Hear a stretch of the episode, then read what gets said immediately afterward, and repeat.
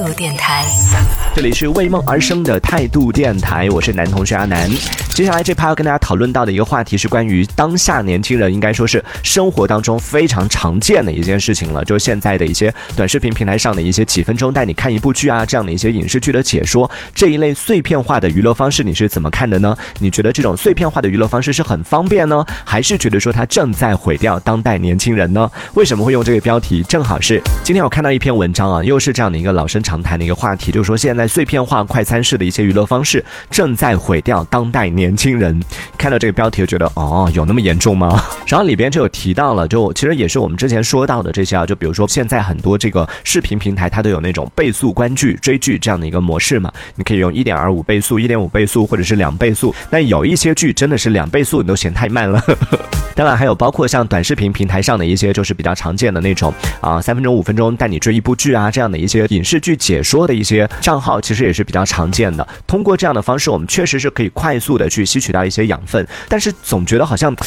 在这个过程里面，是不是少了一点什么？就感觉没有灵魂一样的。就很多人会觉得说，通过这样的方式我们去追剧的话，或者是通过这样的方式我们去学习的话，大家的专注力会减弱了很多，你就会很难花很长一段时间去专注的去做某一件事情，甚至你可能会失去了一个就整个思考的一个过程。在这个过程里边呢，人也慢慢的变懒了，同时好像也变傻了。其实关于这个问题一直都备受争议啊，所以今天也想问问在听节目的朋友，对于现在的这样的一些短视频或者是几分钟看一部剧，甚至是视频平台当中的倍速追剧这样的一些模式，这样的一种娱乐方式，你觉得是好事还是坏事呢？可以来分享一下你的观点啊！你看，就有朋友觉得说，现在很多这样的一些电影电视剧就根本不值得花几个小时，甚至是几十个小时。现在因为电视剧注水严重嘛，像国产剧的话，有一些可能到了四十多集，之前多的可能有到那种六十多集，甚至到八十多集，就想说天哪，你到底有什么东西可以讲啊？里边都看到大段大段的回忆啊，注水严重的问题，前两年比较严比较突出。现在这几年其实已经出现了，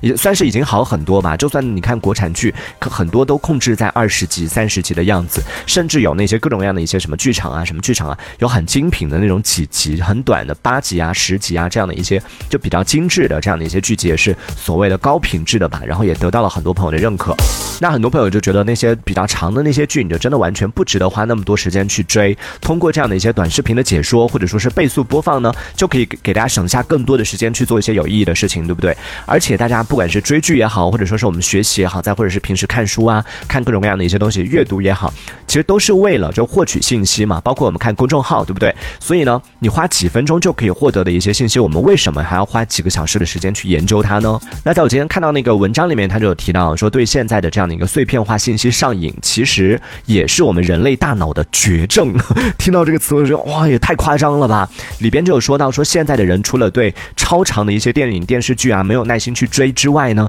甚至出现了一种情况，叫做电子游戏阳痿。听听名字啊，是正经的吗？顾名思义啊，就是对于那些需要花很长的时间、需要费脑子，甚至是沉浸式的去打的一些这样的一些电子游戏，现在已经提不起兴趣来了。很多人都开始，特别是一些年轻的小伙伴啊，已经开始转入到去玩一些低成本的快节奏的一些手游，然后在想说，这不是好事吗？就戒掉了大家的这种长时间依赖玩游戏的这种瘾，不是好事吗？然后他那个文章里面还有提到了一个数据啊，就说微软曾经有做过一个研究，就发现现代人的专注时间已经从十二秒缩短到了八秒，而长时间这样做的后果呢，就是当我们的大脑习惯了走捷径之后，就习惯了这种快速的解说啊，或者是快速的三分钟学会一个什么东西，四分钟学会一个什么东西，完成一个什么东西，学会了这样的走捷径之后，慢慢的可能就会忘记了怎么样去正常的追去追一部剧，或者说怎么样去正常的打游戏，正常的去阅。读正常的去学习，所以在这小节就想问在听节目的朋友，你觉得现在的这些通过短视频追剧也好，或者是倍速追剧也好，甚至是各种各样的一些速成的这种学习方法，再或者说是获取信息的这样的一些方式，你觉得是好呢还是不好呢？在生活当中，你有没有在通过这样的一些方式来获取信息呢？可以分享一下，可以在节目目下方的评论区当中用文字的方式来表达你的观点。我也来跟大家分享一下我自己对这个问题的一个看法，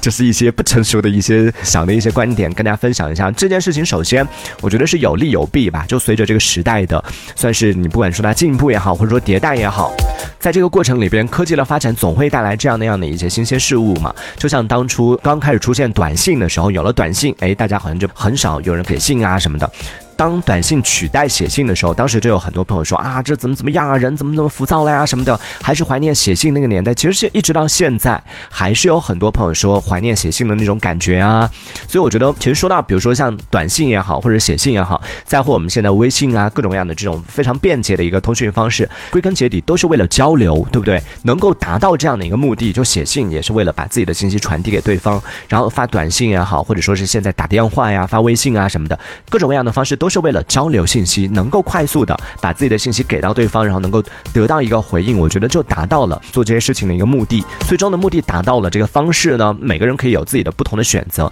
而是这个时代选择了就是电子的这样的一个方式，或者说更快捷、更便捷的方式，这是这个时代的选择。当然，你也可以选择写信。同样的，我觉得不管是追剧也好，或者说看书，再或者是学习一项技能，我们都是为了获取信息。我所以，我个人觉得说，最终只要能够就获取到那个信息，并且呢，这个信息是对你有用的，那我觉得都是一件好事，对不对？学习这件事情方式方法，每个人有不同的，那不可否认当中肯定会造成一些伤害。比如说我们刚刚讲到的，大家的专注力，对不对？还有现在人的这种耐心啊什么的，这些可能在一定程度上确实会受到一些影响。但是从另外一个角度来说，你说，比如说以前的人习惯的一些语言习惯、学习方法什么的，到现在其实已经经过了无数代的这种更迭，然后在这个过程里边，同样也是丢失了一些东西。那这样的更迭是不是就一定是不好的呢？其实我觉得也不见得。就举一个比较简单的一个例子啊，这样说可能会稍微有点不恰当，但是这样听起来比较直观。就比如说以前古代的人，他们说话都用的古文，我们现在看的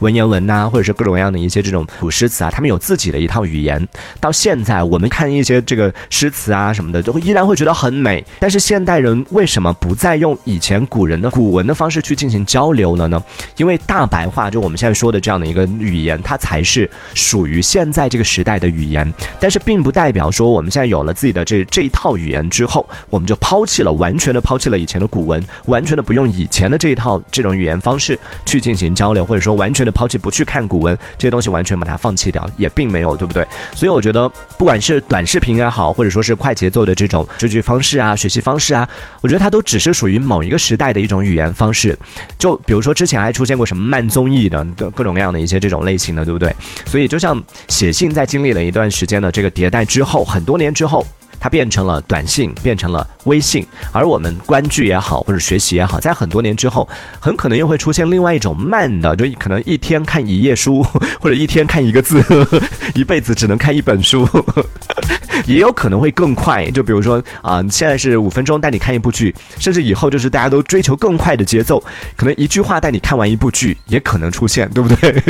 它会是一个往前的一个过程，但往前不一定就一定是变得快，或者是变得慢。再或者说变得好，或者变得坏，我觉得没必要就一定要用这样绝对性的一个好坏呀去形容它。不管是短视频也好，快节奏也好，碎片化也好，再或者是慢综艺也好，这些都是属于那个时代当下的那种语言方式。所以呢，我们今天就想要在节目当中跟大家来聊一聊，说对于当下的这样的一个快节奏的碎片化的一个获取信息的方式，自己是觉得喜欢这样的一种方式呢，还是说是不喜欢这样的方式？都可以来发表一下你的观点啊！可以在节目下方的评论区当中用文字的方式。是来参与我们的话题讨论。当然，在下趴我们也会跟大家来分享到，给到大家更多的一些训练，大家的专注度。就针对现在的这种碎片化的时代当中，如果说你想要放弃这样的生活方式，你觉得说这样的生活方式是不喜欢的，想要放弃现在这样的生活方式，想要重新找回自己的专注度怎么办呢？我们待会儿在下半段的节目当中可以来跟大家分享一下。这一小节我们暂时先聊到这里。喜欢我们节目的朋友，别忘了订阅